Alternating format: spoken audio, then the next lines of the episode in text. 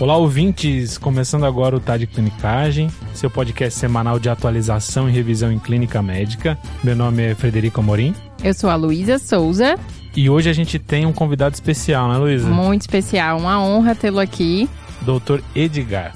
Olá pessoal, eu que agradeço muito, a honra é minha, eu tô, me sinto muito honrado de estar participando aqui de vocês, já acompanho vocês há muito tempo, já tive a oportunidade de participar lá atrás de outro podcast com vocês. Isso, foi o episódio 51 de poliartralgia, faz bastante tempo, hein, professor? Faz Muito bastante bom. tempo, mas é inesquecível, né? Então, isso não quer dizer que a gente esqueceu desse momento, né? Então é um prazer aqui retornar com vocês. Conta um pouquinho pra gente, professor, um pouquinho da sua história. Ah, então meu nome é Edgar, eu sou professor adjunto da disciplina de reumatologia da Escola Paulista de Medicina, sou atual supervisor da residência médica da disciplina de reumatologia e trabalho muito com lúpus eritematoso sistêmico no dia a dia. Sou responsável pela enfermaria, pela interconsulta e também pelo ambulatório de lúpus atualmente. E também faço parte do Reumatize, que é um grupo de reumatologia que, assim como vocês, acredita muito na educação, acredita muito na inovação e trazer de forma objetiva, clara, imparcial e disseminar o conhecimento médico para toda a população do Brasil. Muito obrigado pela oportunidade. Siga o Reumatize no Instagram, reumatize.com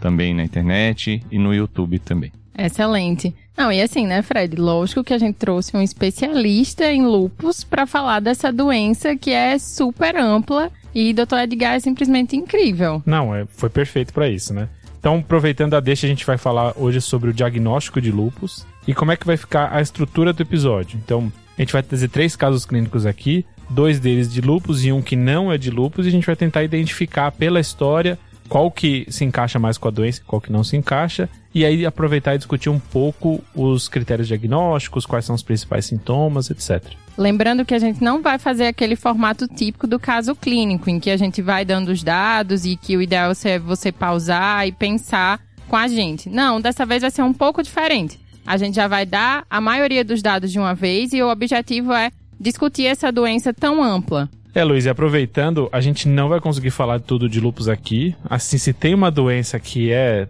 grande, que pode dar tudo, eu, eu assim, honestamente, eu acho que deve ser a doença mais polimórfica que eu já li sobre. Se você for ler no UpToDate, você vai ver que tem um artigo para cada órgão e a manifestação no lupus. Tem um artigo só de manifestação cardíaca, pulmonar, neurológica, enfim. Então a gente não vai conseguir falar tudo, mas a gente vai tentar falar pelo menos o principal aqui. Sim, lupus é aquela doença que quando você é acadêmico, né, perguntam, ah, qual é o diagnóstico? Chuta lupus que vai dar certo. Exato. É, eu costumo falar assim, né, na medicina, quem nunca casou com lúpus, quem nunca se apaixonou pelo lúpus, pelo menos teve o lúpus como uma amante, né? então eu acho que o lúpus realmente é o protótipo da clínica médica, aquilo que a gente sempre desperta os olhos e deixa a gente atento, né, e apaixonado pela medicina e pela clínica médica. Perfeito, professor. Vamos começar o primeiro caso então? Vamos lá.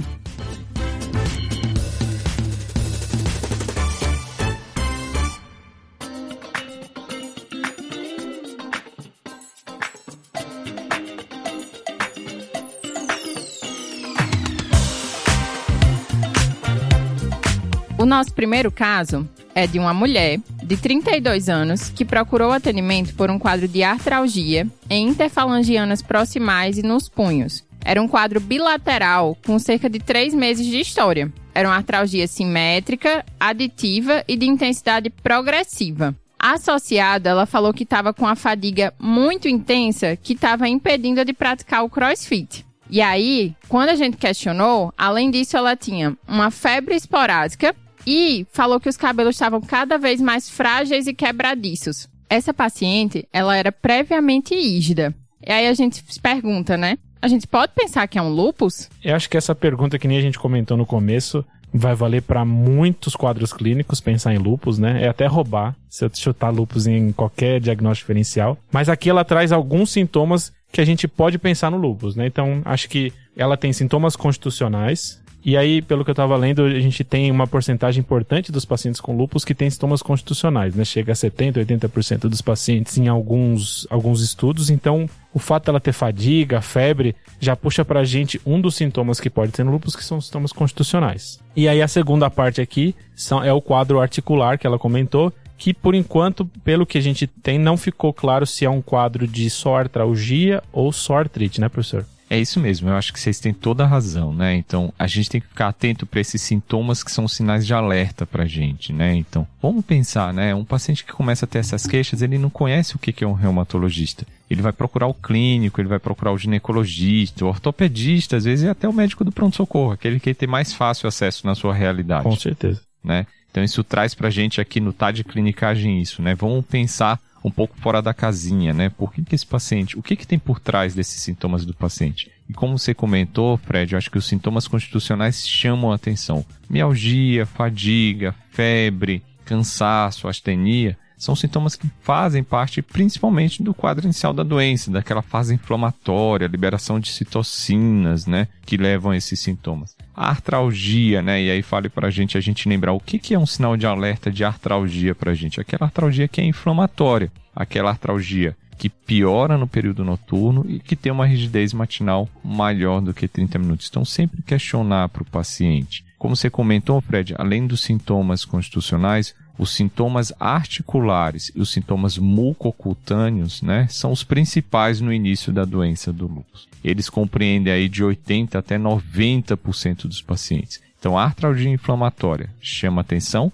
e aí a gente vai avaliar se esse paciente ele tem artrite no exame físico, né? se ele tem sinais flogísticos articulares, edema, calor, rubor ou perda de função sobre essa articulação. E chama atenção essa poliartralgia simétrica aditiva de grandes e pequenas articulações, e que no lúpus costuma ter esse acometimento um pouco mais lento e progressivo, diferente da artrite reumatoide, que a gente vê uma sinovite às vezes muito mais exuberante. Então, no lúpus, a artralgia inflamatória costuma ser um sinal de alerta também.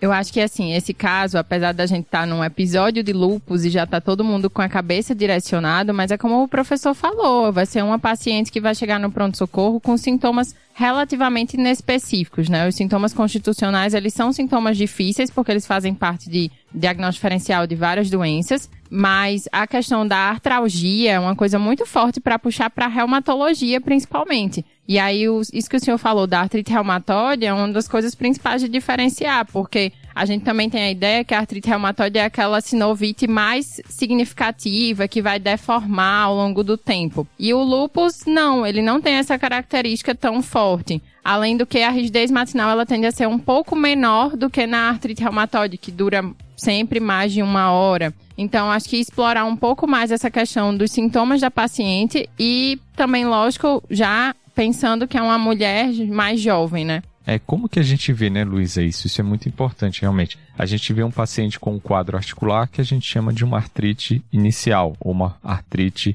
que a gente tem que investigar essa etiologia, né? E aí entra para é, é, realmente tudo isso que você falou. É uma artrite precoce, aguda ou uma artrite mais crônica ou subaguda? E aí entram todos os diagnósticos diferenciais. Doenças infecciosas, chikungunya, outras doenças infecciosas que levam a quadros articulares, por exemplo. Entram as doenças reumáticas imunomediadas, artrite reumatoide, lúpus, espondiloartrite, a depender do, do, da característica do acometimento articular desse paciente. E aí a gente vai pensando aí quais são os sinais de alerta, quais são as outras manifestações que o paciente apresenta e pegando esses sinais de alerta e direcionando mais para o diagnóstico. E assim, né, professor, acho que também enfatizar um pouco que no lúpus é muito esse padrão poliarticular, que uma monoartrite, para a gente pensar inicialmente em lúpus, já não vai ser tão frequente, né? Existe, existe, mas o principal é esse quadro poliarticular. Só para lembrar que a gente tem um episódio de poliartralgia que foi a própria professora Edgar que participou, que é o episódio 51, que a gente também fala um pouco dessa diferenciação de artrite, artralgia, como pensar em cada uma. Então, se o ouvinte quiser um pouquinho mais de aprofundamento nisso, dá para ir no episódio. Excelente. Passando aqui então dos sintomas constitucionais e os sintomas articulares, essa paciente tem um outro sintoma que chama atenção, que é a alopecia, né? E aqui entram os sintomas mucocutâneos do lúpus, né? Então, lúpus cutâneo é um mundo em si, né? Tem muitas apresentações, mas eu acho que tem algumas diferenciações que é importante a gente já deixar registrado. A primeira é que a pessoa pode ter lupus estritamente cutâneo, né? Não necessariamente como parte do lupus eritematoso sistêmico. Então, Exato. Então pode ser só cutâneo. Ou a pessoa pode ter o lupus cutâneo como manifestação do lupus sistêmico. Então tem a, tem a doença separada e tem essa, esses sintomas dentro da doença lúpus eritematoso sistêmico. É, nossos amigos dermatologistas que veem bem, né, essa questão quando é um lúpus mais isolado. E aí tem mais uma interseção que é o principal da clínica médica, né? Essa interseção dermato, reumato, nefro, reumato. Então, acho que o lúpus é muito isso. É uma doença de interseção da clínica médica. E dentro do lúpus cutâneo, a gente tem uma classificação que subdivide em quatro, né? Então, aqui a gente tem lúpus cutâneo agudo, o lúpus cutâneo subagudo, o lúpus cutâneo crônico e o lúpus de mucosa. Então, só comentar um pouquinho sobre cada um deles para a gente ter uma noção de algumas manifestações possíveis no lúpus, né? Professor, do lúpus cutâneo agudo, o que, que a gente pensa inicialmente? Acho que é o mais clássico, né? É, o lúpus cutâneo agudo é aquele clássico mesmo. É o rash malária fotossensibilidade, né? Aquele rash que está na região das bochechas, poupando o suco nasolabial, diferente é, da dermatite seborreica né? Tá. Bem diferente mesmo da dermatite seborreica. E a fotossensibilidade, que é aquele rache com a exposição solar nas áreas fotoexpostas, né? Um outro diagnóstico diferencial do racho malar também muito importante aqui na clínica médica da gente com os dermatologistas é a rosácea. Perfeito. Né? Que a gente comentou muito na, na Copa do Mundo agora por conta do, do goleiro, do Alisson, né? Que tinha exposição da rosácea. mas que tem áreas muitas vezes de telangiectasias, né, ou, ou, áreas mais populares, até acneiformes, que é diferente do malar do lúpus também.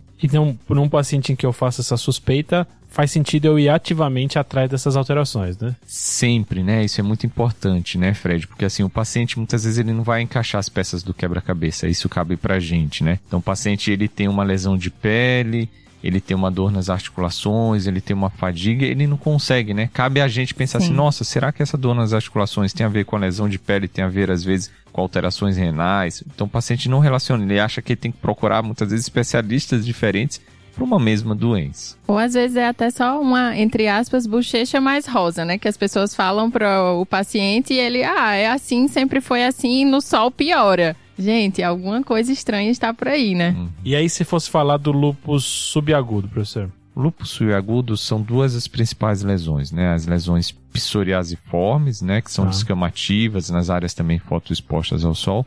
E as lesões anelares policíclicas, são as mais comuns também em relação às lesões subagudas. E assim, né, lembrando que essa diferenciação de agudo, subagudo, crônico não é pelo tempo de surgimento das lesões, e sim uma classificação relacionada à característica da lesão e à sua histopatologia, tá? Então acho que a gente tem muito essa cabeça do tempo, mas não é do tempo. Perfeito. O, nome confunde, né? Demais, Esse... né? Pegadinha. É, então, professor, indo pro lúpus cutâneo crônico. O mais comum do lúpus cutâneo crônico são as lesões discoides. Essas já são um pouco diferentes também e lembrar sempre de alguns locais. É o que a gente brinca de falar assim, sempre examinar a orelha do paciente. Eu né? acho isso incrível, é. porque as pessoas não olham muito, né? Às vezes a gente olha a orelha do paciente e fala assim, isso aqui é um lúpus, né? Porque a gente pode ter as lesões discoides que são lesões mais hipercrômicas com áreas de hipocromia central. E dali vem o grande lance do exame clínico, né?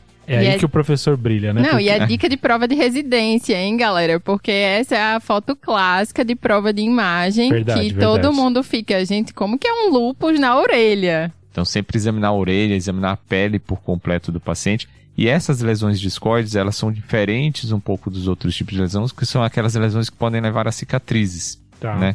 Estão levando a cicatriz, que a gente sabe que as lesões cutâneas muitas vezes elas não são graves, elas não são, é, não levam mortalidade, mas levam muita diminuição da qualidade de vida, a autoimagem do paciente, tem um impacto importante sobre o paciente também. E outros tipos de lesões crônicas, a paniculite do lúpus, o lúpus túmidos, né, que também são menos comuns, mas que a gente tem que ficar atento às vezes também é, dentro das lesões do lúpus.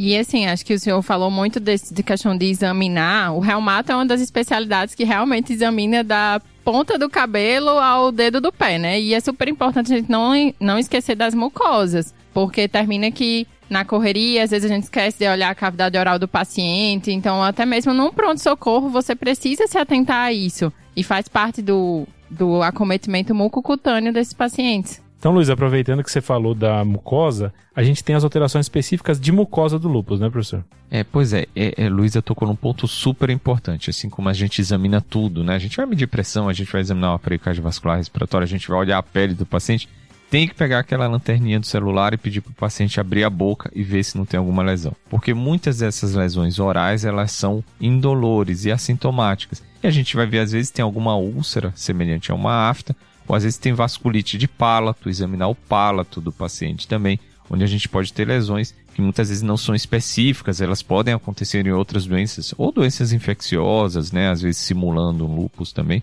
ou às vezes doenças neoplásicas, câncer de boca, outras coisas, mas também doenças inflamatórias, né? Outras imunomediadas que vão simular.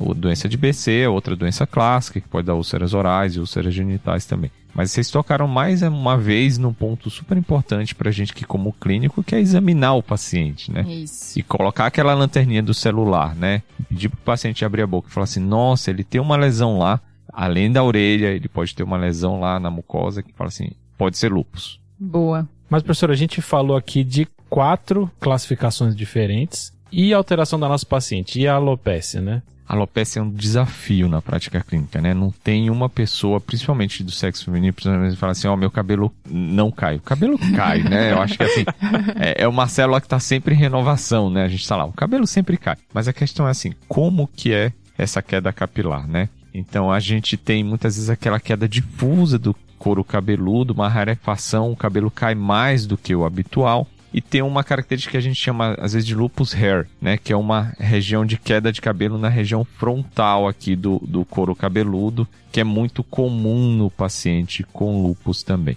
E é lógico, a gente vai ter um diagnóstico diferencial extremamente amplo aí, desde a alopecia androgênica, anemia ferropriva, transtornos da tireoide, né, é, é, é, transtornos carenciais que podem também levar à queda de cabelo. Mas lembrar isso que faz parte também das manifestações sistêmicas da doença. E o clássico aqui é uma alopecia não cicatricial, né? Se fosse fazer aquela divisão da dermata, é uma alopecia não cicatricial, né? Isso, não cicatricial, né? A não ser que seja uma alopecia localizada por lesão discoide, né? Então a lesão discoide é uma lesão que tem mais poder de atrofia nessa região. E aí você pode ter pequenas áreas ali de, de alopécias que levam a cicatrizes, que é um dano que a gente nunca quer que aconteça. Mas o mais comum é essa rarefação completa e não cicatricial do lúpus.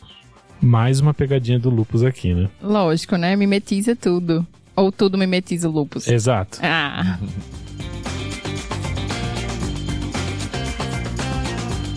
A gente tá falando aqui repetidamente, né, do lúpus como uma doença que faz manifestação em todos os sistemas. E aí, é, a gente precisa, de certa forma, organizar o nosso pensamento para caracterizar. E a Reumato tem muito isso, não é, professor? Dos critérios. Então, dentro do lupus, a gente tem um critério classificatório, que é o que a gente mais usa atualmente, um de 2019, em que a gente tem uma divisão bem legal, né, Fred? É, eu acho interessante a divisão que ele faz entre os domínios clínicos e laboratoriais. Então, se a gente pegar os domínios clínicos, ele coloca como sete domínios clínicos principais de apresentação do lupus. O lupus vai ter apresentações que não encaixam nesses domínios, mas pelo menos a gente tem esse conjunto de sete para pensar inicialmente, tá? Então, quais seriam essas sete apresentações? A gente está falando aqui de constitucional, músculo esquelético, mucocutâneo, hematológico, neuropsiquiátrico, serosas e renal. Então, isso é como se fosse um resuminho das apresentações do lupus, né? E aqui os três critérios laboratoriais são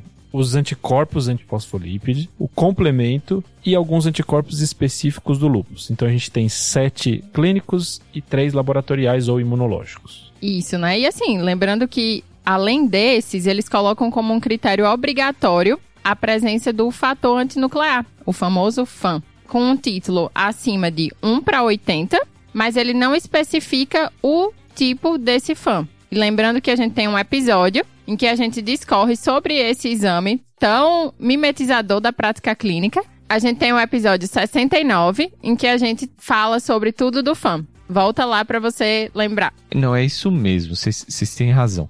Mas eu acho que a gente tem que puxar algumas outras coisas do, relacionadas aos critérios, né? Nem tudo são flores na reumatologia. Tá. Todas as doenças na reumatologia têm um critério. Imagine se a gente tivesse que decorar ou saber todos esses critérios. É impraticável. Eu confesso para vocês, sem nenhuma vergonha, e eu acho que é muito bom a gente falar para todo mundo que eu não sei esses critérios de lupus decorados, né? E eu vejo lupus todos os dias. E eles não me fazem falta do ponto de vista da prática clínica. Mas vocês tocaram num ponto muito importante que eles podem ajudar na orientação, principalmente daquele médico não especialista, Perfeito. né? Então isso ajuda bastante, pode ajudar. Eu acho que alguns pontos para a gente ressaltar, esses critérios eles foram elaborados principalmente para inclusão de pacientes em estudos científicos e de pesquisa clínica, né? Por isso que eles são chamados de critérios de classificação e não critérios de diagnóstico. Eles foram validados é, é para um outro propósito. E esses novos critérios, eles são interessantes porque eles são um pouco mais sensíveis e mais específicos do que aqueles 11 critérios lá atrás, de 1900, da década de 90, que foram é, anteriormente elaborados para o lúpus. Então, eles são interessantes porque eles são os critérios baseados em, em pontuação, os critérios é, baseados em score, em que a gente tem que ter o FAN positivo como um critério obrigatório de entrada. Isso é uma crítica e uma discussão muito grande dentro do meio acadêmico, que ele não levou em consideração o padrão do FAN, o título do FAN, outros anticorpos específicos que podem estar associados ao FAN também. E dentro desse critério obrigatório, a gente tem domínios clínicos e domínios laboratoriais. E é interessante essa maneira que o Fred falou de raciocinar, porque é interessante para a gente lembrar que o lupus é uma doença heterogênea e pleomórfica, com vários tons de doença dentro de uma mesma doença, e que a gente pensado o acometimento em múltiplos órgãos e sistemas. Gostei dessa tons de doença. Não, e, e, tons de doença eu achei fantástico. fantástico. fantástico. É, imagina só, hoje a gente fala cada vez mais isso, né? Provavelmente o lupus não é uma doença só, né? São várias doenças que a gente resolveu chamar de lupus, né? Vários fenótipos, né? Uma síndrome, né? É uma síndrome, né? Vários fenótipos de doença dentro de uma doença, né? Como se fossem 50 tons de cinza, né? é. No bom sentido da palavra, entendi, né? Entendi, 50 gente, tons de lupus, gostei. 50 tons de lupus. A gente tem do branco até o preto, mas para chegar do branco até o preto, a gente tem vários tons de cinza, né? Até chegar. Então é uma doença que a gente pensa muito dessa maneira hoje em dia. Então, lembrar dos critérios que eles podem sim ajudar a gente a raciocinar, eles podem sim ajudar a gente a pensar dentro desses domínios. A gente tem que lembrar que só alterações laboratoriais isoladas nem sempre caracterizam uma doença, a gente tem que ter manifestações clínicas associadas. Muitas das manifestações da doença não estão inseridas dentro desses critérios, então às vezes a gente pode ter uma mononeurite múltipla, uma polineuropatia que não está inserida no critério, mas que a gente sabe que é do lúpus. Sim. Né? A gente sabe que faz parte da manifestação da doença. Então eles ajudam a gente no raciocínio clínico, mas a gente não deixar que esses critérios ingessem o nosso diagnóstico. Dos dois lados. Muitas vezes a gente pode ter outra doença mimetizando o lupus que fecharia critério, tá. né? Ou outras manifestações que não fazem parte do critério que não podem deixar a gente, é, impedir a gente de tratar o paciente. Eu conto sempre um caso quando eu era residente, é, é, na verdade quando eu era preceptor da reumatologia, a gente foi ver um caso, uma paciente auxiliar de enfermagem, chegou na enfermaria com púrpura palpável, é, uma dor torácica ventilatória dependente com, com derrame pleural. Ela tinha um FAM positivo, tinha anticardiolipina positivo também, tinha um quadro numa poliartralgia inflamatória, mas no dia seguinte ela veio com uma sorologia para HIV positivo. Né? Então, será que era lupus com HIV? Será que era é, só HIV? No final das contas, era um HIV mimetizando um lupus, né? E ela tinha uma pneumocistose associada. Então, fica muito atento para essas pegadinhas, né? Nem sempre o que está por dentro é o que está por fora. Não, né? HIV mimetizando lupus, aí o senhor puxou algo bem... Gostei bastante. Não, e assim, eu acho legal a gente enfatizar essa questão que o professor falou agora, né? De não precisar memorizar os critérios. Tanto que em nenhum momento a gente ficou falando aqui para vocês qual pontuação cabe em cada critério. É, ele fala que os critérios sistêmicos devem somar uma pontuação maior ou igual a 10 pontos, né? Mas assim, o principal é você ter uma noção de quais são esses domínios. E aí você vai lá, hoje em dia a gente tem muita ferramenta, gente. Então a gente usa essas ferramentas também a nosso favor para ajudar o nosso paciente e fechar esse diagnóstico. Aproveitando então, puxando para nossa paciente, desses domínios que a gente comentou, ela tem alteração constitucional, que a gente comentou que era bem comum no lúpus mesmo, músculo esquelética, né, que seria a parte de artralgia barra artrite, e mucocutânea. Então, a gente já pode começar a pensar que talvez ela tenha lupus, mas a história dela, a princípio, nesse momento, ainda não é clássica, então a gente não consegue fechar só com isso, né? Então, professor, qual seria o próximo passo aqui? Suspeitei de lupus, qual que é o próximo passo? Peço exames, não peço? Quais exames? Como é que ficaria agora? Agora é a hora da gente atuar como médico mesmo, né? Então, qual que é o nosso papel enquanto médico? É resolver problemas, né? Então uhum. a gente é o grande resolutor de problemas. Quem, quem acha que é só o engenheiro que tem que resolver problemas, não. A gente, médico, a gente resolve problemas e a gente tem uma tomada de decisão todos os dias, né? Assim como os administradores e os gestores também têm. Verdade. Só que acho que dentro da parte médica, a gente tem uma, uma nuance que é muito legal. A gente lida com pessoas, a gente Tá. lida com as vidas e a gente lida com os problemas das pessoas no dia a dia que a gente vai resolver. Então acho que chegou a hora, né? Então a gente partir para a prática clínica. E como que a gente vai pensar? Bom, se ela tem sintomas constitucionais, se ela tem um quadro de artralgia que é inflamatória, se ela tem algumas lesões cutâneas que sugerem lúpus, para o direcionamento do lúpus, a gente vai pedir alguns exames que vão ajudar bastante. Um simples hemograma, né? O hemograma ele vai dar algumas dicas para a gente. Tem ou não tem anemia, tem ou não tem penia, leucopenia, linfopenia, ou mesmo neutropenia, que é um pouquinho mais raro. Tem plaquetopenia, né, as plaquetas um pouco mais baixas. Provas de atividade inflamatória. E a gente fala de dois exames muito simples e acessíveis na maioria dos lugares. O VHS, que é a velocidade de sedimentação, que normalmente é aumentada no Uhum. lúpus. E a proteína C reativa. A proteína C reativa acaba aqui um parênteses no lúpus, né? Não é um exame que aumenta muito como em outras doenças, né? Então a proteína C reativa ela não aumenta no lúpus como aumenta na artrite reumatoide e não aumenta no lúpus como aumenta em processos infecciosos. Então, no lúpus ela aumenta em duas situações muito específicas, aumenta mais, né? Ou nos quadros de poliartrite ou nos quadros de serosite. Normalmente o aumento no lúpus, tirando essas situações, é muito pequeno. Aproveitando, professor, a gente tem um episódio específico de PCR, VHS e Procalcito que a gente comenta isso também. Então, para quem quiser checar lá, é o episódio 137. Então, o TDC é uma grande enciclopédia da medicina, né? Isso é muito legal, né? Então, a gente consegue realmente tirar todas as nossas dúvidas, né? É muito bom. Você viu que ele até fez um merchan pra gente agora, Boa, né? Professor, sentiu, né? obrigada, bom, Mas é Obrigada. verdade, né? A gente tem que escutar sempre, né? A gente tem uma, ó, informação gratuita, objetiva, imparcial e de fácil acesso.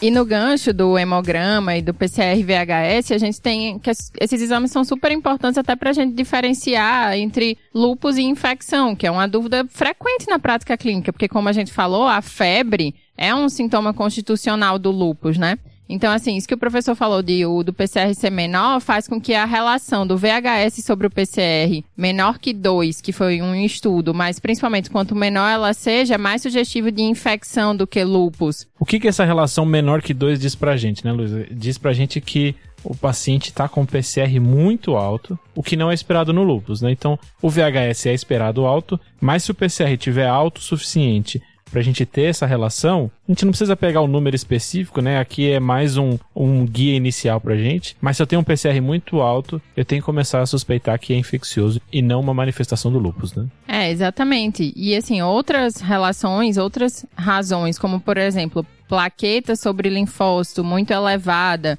ou uma porcentagem muito maior de neutrófilo em relação a linfócitos é muito mais sugestivo de infecção do que de lúpus. É isso mesmo. E isso é o que a gente lida muito na prática clínica, né? O binômio atividade de doença ou infecção. Será que o paciente, aquela manifestação é só por atividade de doença? Será que esse paciente ele tem infecção associada à atividade de doença? Ou será que esse paciente ele está só com alguma infecção naquele momento? Isso muito é um binômio que muda a nossa conduta na prática clínica. Eu vou imunossuprimir ou eu vou tratar a infecção? Eu vou tratar a infecção e imunossuprimir o paciente ao mesmo tempo, né?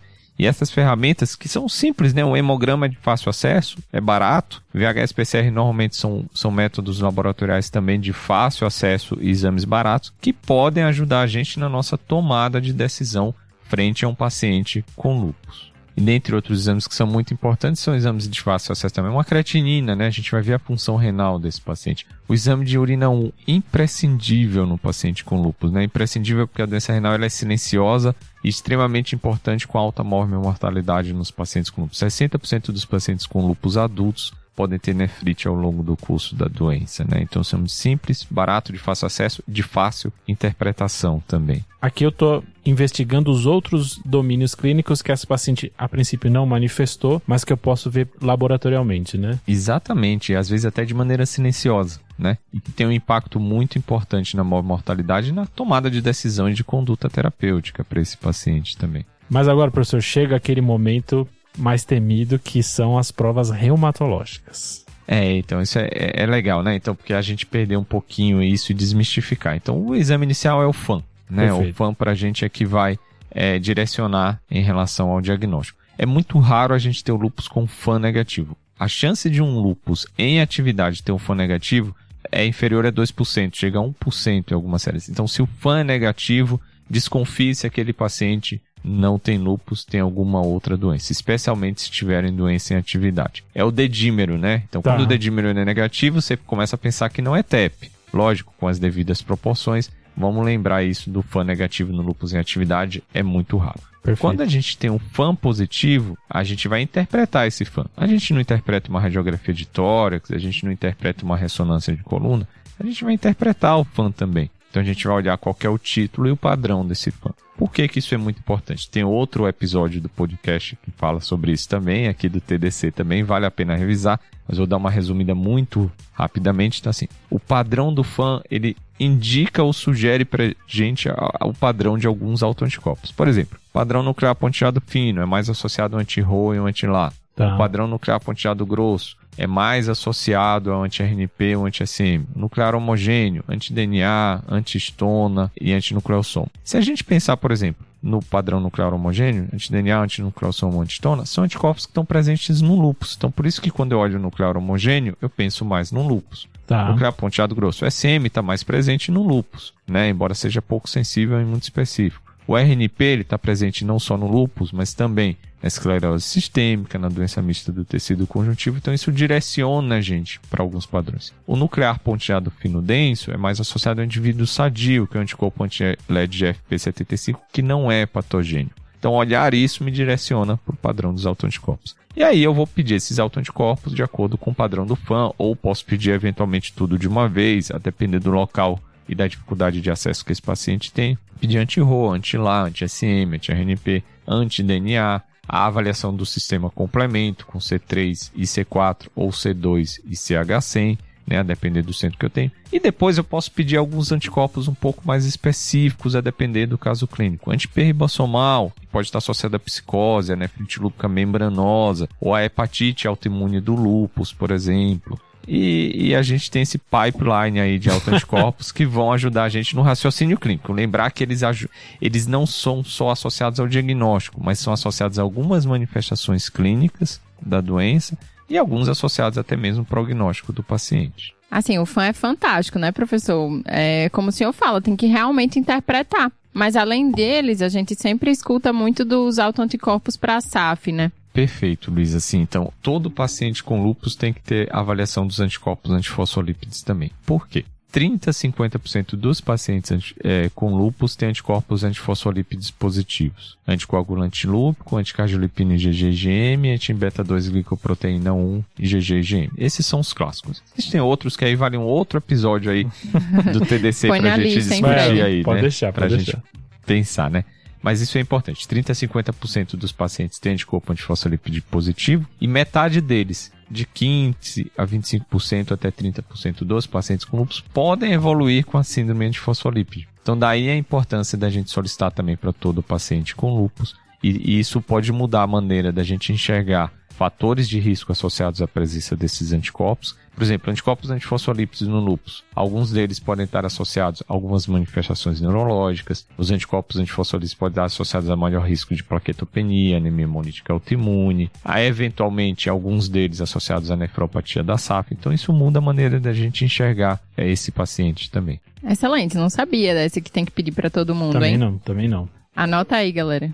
Vamos aproveitar e pedir para o nosso paciente, então? O que, que a gente sim. tem de resultados aí, Luísa? Então, vou pontuar os mais positivos, né? Assim, então ela realmente tinha um fã positivo, um fã nuclear pontilhado grosso de 1 para 1280, com anti-RNP e anti-SM positivos. Então, ficou bem específico aí para o lupus. O anti-DNA dela veio negativo, assim como os autoanticorpos para SAF. E o complemento normal. E olha que legal esse perfil de autoanticorpos dessa paciente, né, Luiz? Assim. E, e, eu acho que é interessante a gente lembrar de uma coisa que é muito importante, né? O anti-SM, ele é muito específico para a doença, mas ele é pouco sensível. Então ele pode estar presente lá em 10 a 30% dos pacientes com lupus, mas com uma baixa sensibilidade. Então quando a gente lembrar, ah, isso aqui não é lupus porque não tem anti-SM positivo, não, não é isso. Ele é específico, mas pouco sensível. O anti-DNA já está presente lá em 70% dos pacientes com lúpus, mas pode estar muito associado à atividade renal, né, da doença também. Então, olha só que interessante. O perfil de autoanticorpos, ele pode diferenciar um pouco de clusters, né, como se fossem clusters ou grupos de pacientes com lúpus também que a gente está lidando.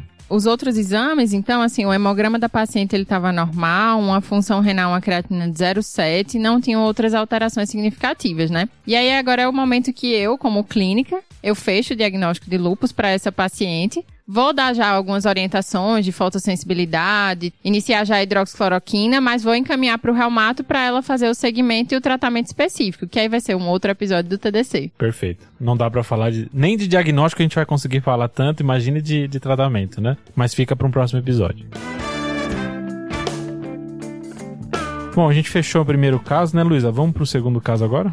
Vamos lá, né? Então a gente tem agora um homem de 25 anos que procurou o pronto-socorro por uma dor torácica direita iniciado há quatro dias e uma dispneia súbita hoje. Nos exames já foi evidenciado uma pancitopenia, uma disfunção renal e por causa dessa dispneia súbita foi feito um angiotomo de tórax que evidenciou um tromboembolismo pulmonar, um derrame pleural bilateral e um derrame pericárdico. Amplo esse caso, né? E agora a gente tem um caso bem sistêmico, né? O que é que vocês dizem sobre isso? Acho que esse caso chama atenção por algumas coisas, né? No primeiro caso a gente falou das manifestações mais comuns, mas também de manifestações mais leves, entre aspas, né? E aqui esse paciente traz possíveis manifestações do lúpus mais graves.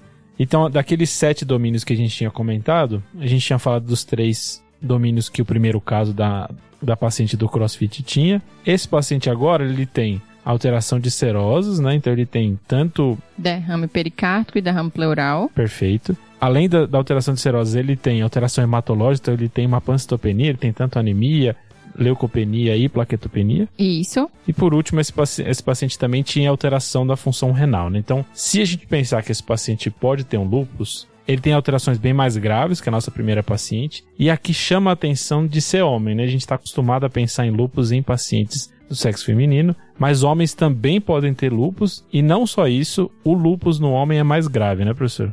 É isso mesmo, né? Então, assim, essa proporção de mulher para homem é de 9 para 9 a 14 mulheres para cada um homem nesse período dos 15 é muita coisa, né? até 45 anos de idade. Mas quando dá no homem, realmente ele costuma ser mais grave. Grave no sentido de que costuma dar mais manifestações renais, mais fenômenos tromboembólicos, né? E eventualmente mais acometimento até de sistema nervoso central também. Então, isso é uma das coisas que a gente tem que ficar atento quando a gente pega um paciente com lúpus em homem. E esse caso acho que traz várias nuances para a gente pensar né, nesse acometimento sistêmico. Por exemplo, vamos começar por alguns desses domínios, né? O domínio hematológico. Sempre que a gente vê uma pancitopenia enquanto clínico, né? Eu acho que a gente pensa assim, especialmente se a gente está suspeitando de lúpus. Será que essa penia é secundário a alguma doença infecciosa, por exemplo, que pode dar intercorrente? Será que essa penia é secundária a alguma toxicidade à droga? Será que essa penia é secundária a alguma doença hematológica primária ou secundária? Anemia megaloblástica, síndrome mielodisplásica, doença linfoproliferativa, leucoses, por exemplo? Ou será que dentro de um paciente com lupus, essa penia é imunomediada pela própria atividade de doença, né? Então acho que se a gente tiver esse raciocínio clínico, a gente não vai deixar passar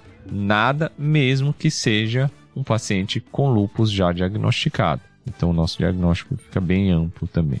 O mesmo vale, eu acho, para a gente ter um paciente que está com uma alteração renal, como vocês comentaram. O exame de urina não é imprescindível, né? Então, para o uhum. diagnóstico, se a gente tem leucostúria, se a gente tem hematúria, se essa hematúria é dismórfica ou não é dismórfica, se tem uma proteinúria, qual que é o nível dessa proteinúria, se é nefrótica ou se não é nefrótica. E a gente pensar numa classe histológica renal, se for decorrente de uma nefrite do lúpus. Lógico que a biópsia renal é que vai trazer esse diagnóstico de maneira mais clara, mas a gente sabe que a biópsia renal ela não é acessível em muitos centros do nosso país de dimensões continentais. E aí a gente trabalha com esses dados clínicos, né? Será que é todo diante de uma doença proliferativa, diante de uma doença mesangial, diante de uma doença membranosa no paciente com lúpus? O que, que vai ajudar a gente dentro desse diagnóstico? Os níveis de pressão arterial, os níveis de creatinina, se a urina 1 tem sedimento urinário ou não, os níveis de proteinúria, os níveis de anticorpos anti-DNA e complemento. Por exemplo, é, numa mesangial, normalmente eu tenho proteinúria abaixo de 1 grama, normalmente eu tenho uma é, urinão com uma hematúria dismórfica, mas eu não tenho alteração de função renal. Nas classes proliferativas, que são classes 3 e 4, eu já posso ter alteração de função renal, que não é obrigatório, eu quero sempre diagnosticar antes que o paciente tenha alteração de função renal. Perfeito. Mas eu tenho alteração de sedimento urinário, já posso ter DNA positivo, consumo de complemento né? E uma proteinúria normalmente em níveis não tão nefróticos. Se eu tenho uma urina 1 com sedimento urinário normal, sem hipertensão,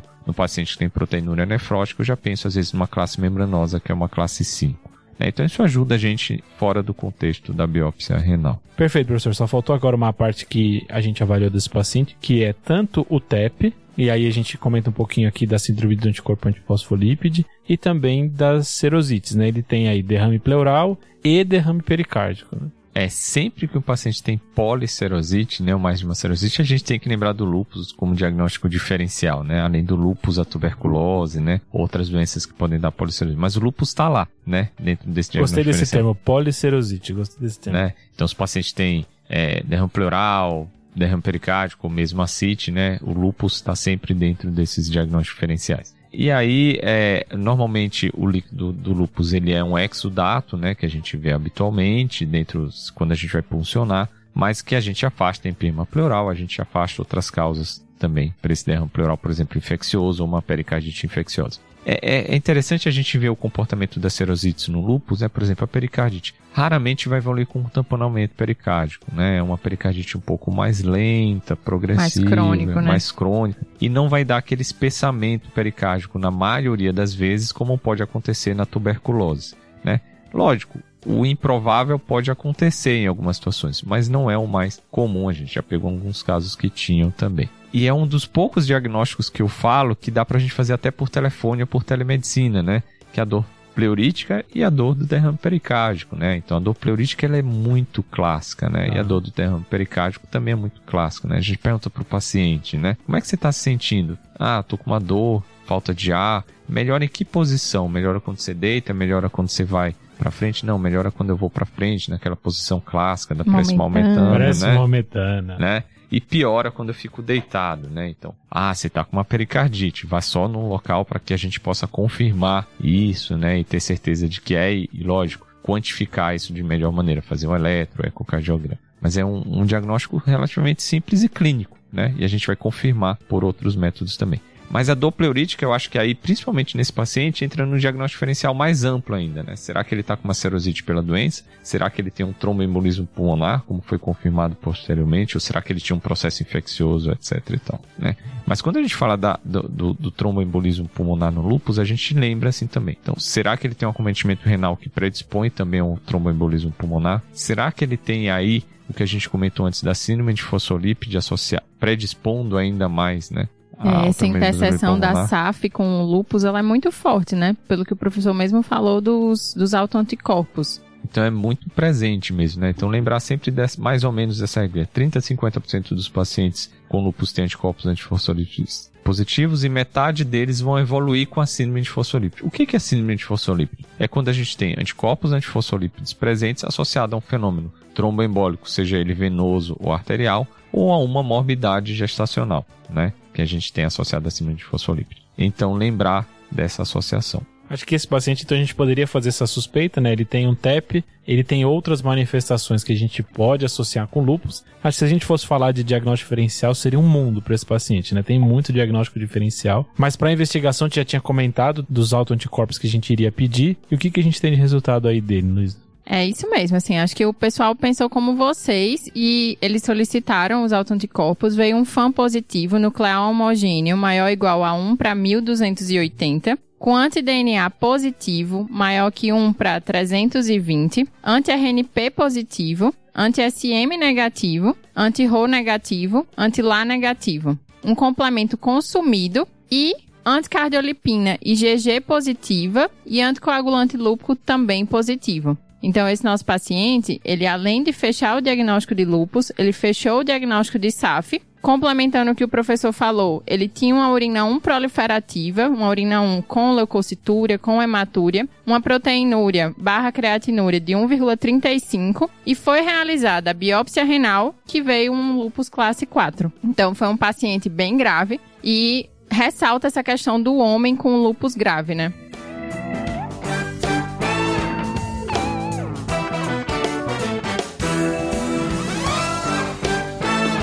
Puxando agora então pro último caso, né? A gente pegou dois casos de lupus e esse terceiro caso mesmo. Então, nesse terceiro caso, a gente tem uma mulher de 38 anos que foi encaminhada ao reumatologista porque na investigação de um quadro de artralgia e fadiga intensa, o clínico solicitou um FAM que veio positivo. veio no padrão nuclear pontilhado fino denso com um título de 1 para 1280. Eu me assustei um pouco com esse título, né? Então tem que mandar pro Reumato para ele me embasar um pouco mais disso aí. Eu concordo, eu acho que eu imagino, e aí o professor vai, vai falar pra gente que isso deve ser uma das consultas mais comuns do reumatologista. Fã positivo e agora, né? É, eu acho que isso é bem legal também da gente falar assim. O House sempre fala it's lupus, a gente tem que falar algumas vezes it's not lupus, né? então tem, tem essa, essa, esse contraponto aí pra gente lembrar. Mas realmente tem sido muito frequente muitas vezes pelo, pelo pedido indiscriminado do fã em contextos de check-ups, né? Então, check-ups clínicos, check-ups ginecológicos, né? Então, você vai lá e inclui o exame do fã fora de um, de um contexto clínico em que você tem um valor preditivo completamente diferente de interpretação. E hoje a gente vê que o fã, a tecnologia pela qual o fã é realizado, fez com que o fã se tornasse um exame cada vez mais sensível. Tá. Seja pelo substrato que é utilizado hoje, né, que é o fã das células REP2, seja também pela potência dos microscópios, né, e das técnicas de imunofluorescência, o fã se tornou um exame mais sensível. Então, por isso que a gente sempre fala, a gente tem que passar a interpretar o fã como a gente interpreta outros exames, né? Então, se a gente tem uma ressonância com uma protrusão discal, essa protrusão discal pode não ter nenhuma relevância clínica aquele paciente se ele não tiver nenhum sintoma clínico. O mesmo a gente fala para o fã. E o que, que a gente vai interpretar? Mais uma vez, o padrão e o título desse fã. Tem um podcast anterior, só vou relembrar um pouquinho. Então, lembrar que alguns padrões estão mais associados às doenças reumáticas imunomediatas. Por exemplo, fã homogêneo está mais associado ao lúpus, o fã centromérico mais associado à esclerose sistêmica, o fã nuclear pontilhado grosso, lúpus, esclerose sistêmica, doença mista do tecido conjuntivo, o fã nuclear pontilhado fino, especialmente em altos títulos, lúpus, síndrome de Jogren. E o fã nuclear pontilhado fino denso é aquele fã que na maioria das vezes, quase 100% dos casos, nunca, a gente pode falar é, nem nunca nem sempre, mas na grande maioria dos casos está associado ao indivíduo sadio, independente dos títulos. Então, o fã nuclear pontilhado fino denso é aquele que mesmo em altos títulos, ele está associado ao indivíduo sadio. Eu acho que é importante o senhor falar isso, porque se viesse 1 para 80, a gente ficaria um pouco mais tranquilo. Agora, um valor mais alto pode assustar algumas pessoas, né? Acho que é importante Com isso certeza. do título. É, eu acho que isso é importante mesmo. Então, assim, primeira coisa é olhar o padrão.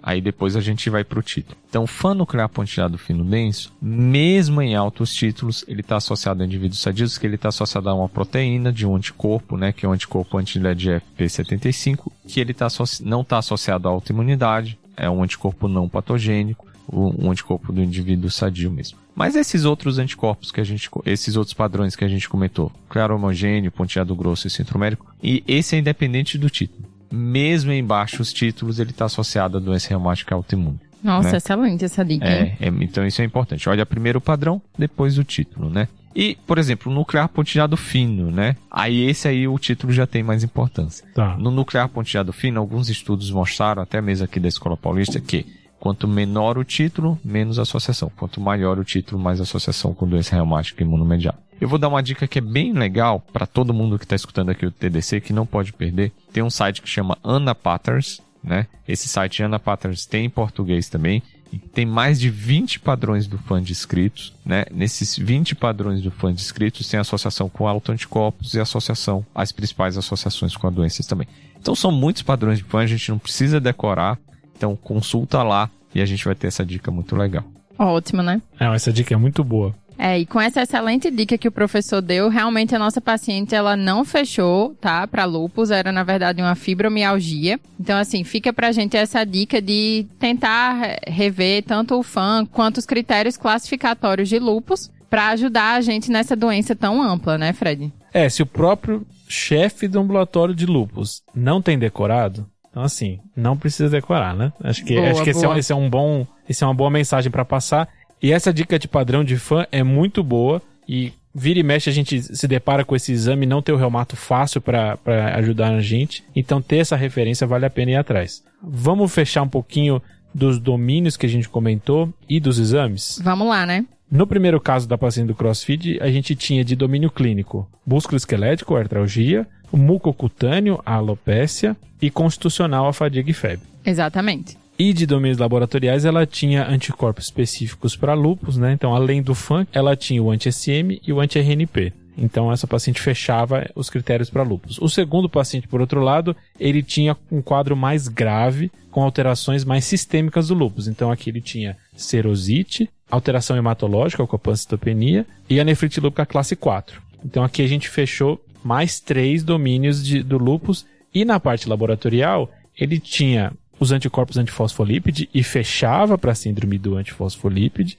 além de ter os anticorpos específicos para o lúpus e, por último, o complemento que estava consumido. Então, outro paciente que fecha critérios e a gente vê dois pacientes com um quadro clínico muito diferente. A gente trouxe dois casos bem amplos, né? E mesmo com toda essa questão de vários sintomas, mas ainda faltou o domínio do neuropsiquiátrico, em que ele pontua principalmente a questão de psicose, delírio e crise epiléptica. Mas assim, lembrando que o lúpus é essa doença sistêmica e que inclusive algumas manifestações elas não entram nos critérios classificatórios. Então a gente também tem um lúpus com acometimento pulmonar, um lúpus com acometimento gastrointestinal, né, Fred? Exato, Luiz. A gente tem, na verdade, vários casos clínicos do TDC que no final o diagnóstico é lúpus. Eu não vou contar quais, mas Boa, quem, boa. quem ouve TDC já lembra aí. E por último, a gente trouxe um caso que é, não só não é lúpus, como talvez seja emblemático da solicitação do fã e como o fã pode confundir na prática clínica. Então, com isso, a gente fecha o episódio. Vai ter mais é, episódios e conteúdo do de lúpus no TDC.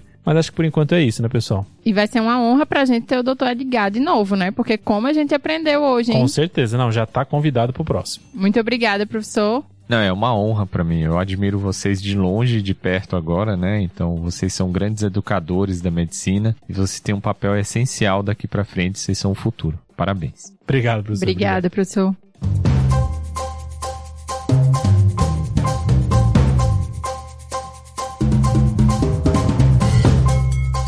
Vamos pro salve, então? Bora, como de, de praxe aqui, o convidado começa dando salve. E aí, professor, quem que o senhor quer dar salve? Eu vou dar um salve pro pessoal do Reumatise, o Alexandre Matos, a Rivka e o Pedro Pedro, grandes amigos e grandes reumatologistas também. Não, só pessoal bom que tá nesse Nossa reumatário. senhora, né? muito bom. Dá uma checada lá, tem. Só tem pessoal muito bom. Eles estão aí com podcast, então pode entrar no Spotify, na Deezer, tem no YouTube, tem Instagram, então dá uma olhada neles aí. Conteúdo excelente.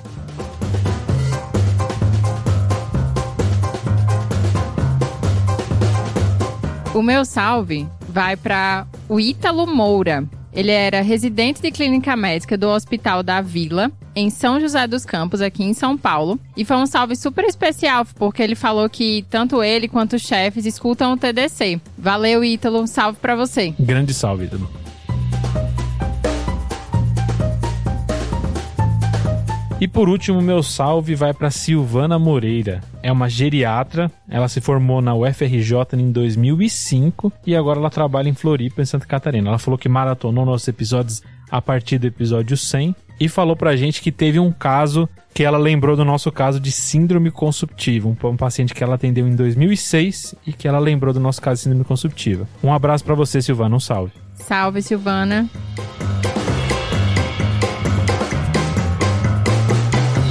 E acho que é isso, pessoal. né?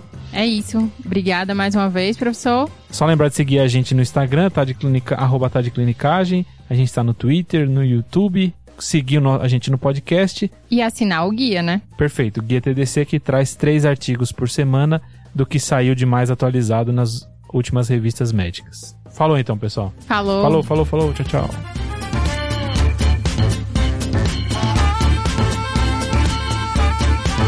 Esse podcast tem como objetivo educação médica. Não utilize como recomendação. Para isso, procure o seu médico.